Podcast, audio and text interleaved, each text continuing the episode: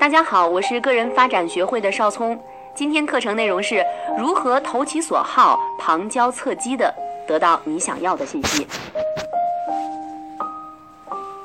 众所周知，钓鱼的时候呢，要往这个鱼钩上放一些鱼爱吃的东西，比如说虫子啊、蚯蚓等等，才会钓到鱼。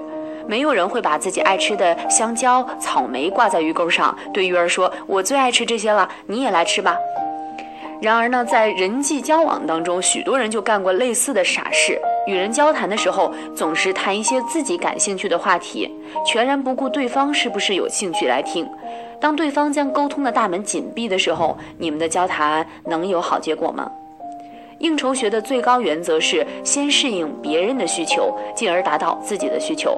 所以，钓人与钓鱼是一样的，要针对对方感兴趣的东西来下功夫。首先呢，你要找到他的兴趣点所在。世界上任何人都有他感兴趣的事情，也有他漠不关心的事情。对于自己感兴趣的事情，人们总是愿意花更多的时间和精力去关注。兴趣能够激发一个人的参与热情，因此，当你谈到对方感兴趣的话题的时候，他一定会兴致勃勃，甚至完全的着迷。这个时候，他对你的好感也会油然而生。所以，如果他喜欢收藏，你就谈一谈古董；他喜欢打球，你就谈一谈运动；他喜欢唱歌，你就谈一谈音乐。我们先来看一看这样一则实例：一个年轻人呢，知道局长喜欢钓鱼，有一天他又到局长家去做客，闲暇当中就说起了钓鱼。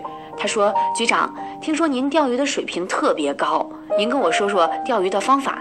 我钓鱼的时候，那屁股像猴屁股一样坐不住。”局长说：“年轻人，钓鱼可不像看起来那么简单，他是在修身养性。除了有方法，重要的是你要有耐性。”局长滔滔不绝地说着，年轻人则静静地听着。不知不觉，将近一个小时过去了。最后，局长带着年轻人到阳台参观他的鱼竿。年轻人采用问话式的方式继续他们的交流。他说：“局长，这么多鱼竿，您就是哪一根是您用的最顺手的呢？”“哎呀，这根儿，我平时最喜欢用这根鱼竿。”“那哪根是您收获最大的呢？”“哎，是这根，我参加市钓鱼协会组织比赛得过二等奖。”最后，局长非要送一根鱼竿给这位年轻人。从对方的兴趣下手，不仅能够改善与领导的关系，也能跨越代沟，沟通不同年代之间的关系。我们再来看一看这一则生活当中儿媳妇儿和公公之间的关系。儿媳妇儿与公公的关系有点僵，儿媳妇儿经常和她的丈夫抱怨说：“我与老人之间有代沟，没法沟通。他说的我不感兴趣啊，我说的他也不愿意听。”丈夫说：“老人呐是小孩儿，你多顺着他，看看他有什么爱好。咱爸呢最喜欢一些花花草草的，有时间你跟他说说花草。”于是儿媳妇就专门买了一本有关花卉的书来学习一番。有一天，儿媳妇见到公公又在浇花，便凑上去问说：“哎，爸，这是君子兰吗？”那公公一听就来了兴致，他说：“是啊，来，我给你讲讲，这是兰花，这叫吊兰；这个是牵牛花，这个是万年青；这个芦荟呢可以美容的，这个丁香不要放在室内。”公公逐一的做着介绍，儿媳妇呢也听得非常的认真。最后，公公非要送她两盆花不可。同时呢，我们还要再学会一种叫做用他的爱好做诱饵。特殊的爱好代表着一个人的志趣所向，你满足了他的特殊的爱好，他也就会对你产生了特别的依赖。有一位美国客人第一次到香港出差的时候呢，下榻在香港的丽晶饭店，无意间饭店的经理知道他喜欢喝胡萝卜汁。当这位美国客人打开房门的时候，他惊奇地发现桌子上有一杯鲜榨的胡萝卜汁，他高兴地一饮而尽。第二次他到香港时，还是下榻丽晶饭店，打开房门又有一杯胡萝卜汁。几年过去了，饭店的房价不断的上涨，可他每次来到香港都要住在丽晶饭店。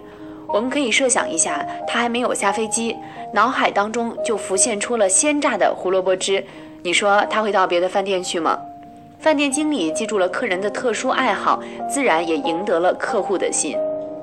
一位男大学生在校期间表现比较平平，那起初班上的班花根本看不上他。有一次同学聚会一起涮火锅，服务员添加底料的时候，他提醒服务员说，他碗里不要加香菜。每次同学聚会，他都会格外的关照这位班花，那班花对他就慢慢有了好感，最后他们俩还结婚了。同学们常常开他的玩笑说：“你是被一碗香菜骗走的。”传说呢，有一个单位的主任喜欢养花，一位客户就送给他一瓶昂贵的 XO，而另一个人送他一盆花来。后来有人问主任 XO 味道如何，主人说：“哎呀，真难喝，我都浇花了。”瞧瞧，别人不喜欢的东西，即使价格昂贵，也打动不了他。再来看一看，用请教引导谈话是什么样的。有人说，他的兴趣和爱好，多数并不是我的兴趣和爱好。要投其所好，我不知道应该说些什么，怎么办？这里我告诉你一个普遍适用的有效方法，叫请教。和对方谈话的时候，你要多请教，既可以引发对方的兴趣。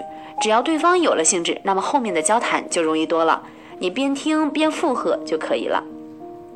比如说，杨先生是金融学硕士毕业。有一次呢，他与一位台湾的老板一块儿吃饭，同桌的还有一位经济学的博士。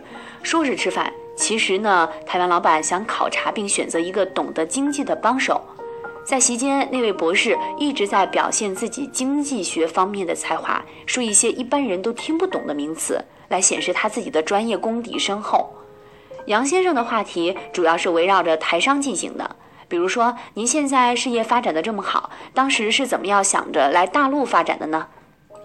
这位台商说，三年前我就看出大陆经济充满了活力，市场前景广阔。杨先生问，您当时要在大陆的时候也遇到了一些阻力吧？台商说：“可不是吗？许多朋友都反对我到大陆投资，连我太太也不太赞同。而我清楚，台湾是一个小岛，市场容量有限，要想要大的发展，必须有广阔的天地。”杨先生很肯定说：“搞经济就要像您这样有前瞻性的眼光。”最后，台湾老板选择了杨先生作为自己在大陆方面的经济顾问。所以，掌握了请教的方法，不断的谈论对方，你会发觉沟通竟然变得如此的简单。好的，到这里呢，十三把小飞刀你已经全部学完了，我相信一定有很多的收获。感谢您的收听，下期节目我们将和大家一起来谈一谈赞美改变人生。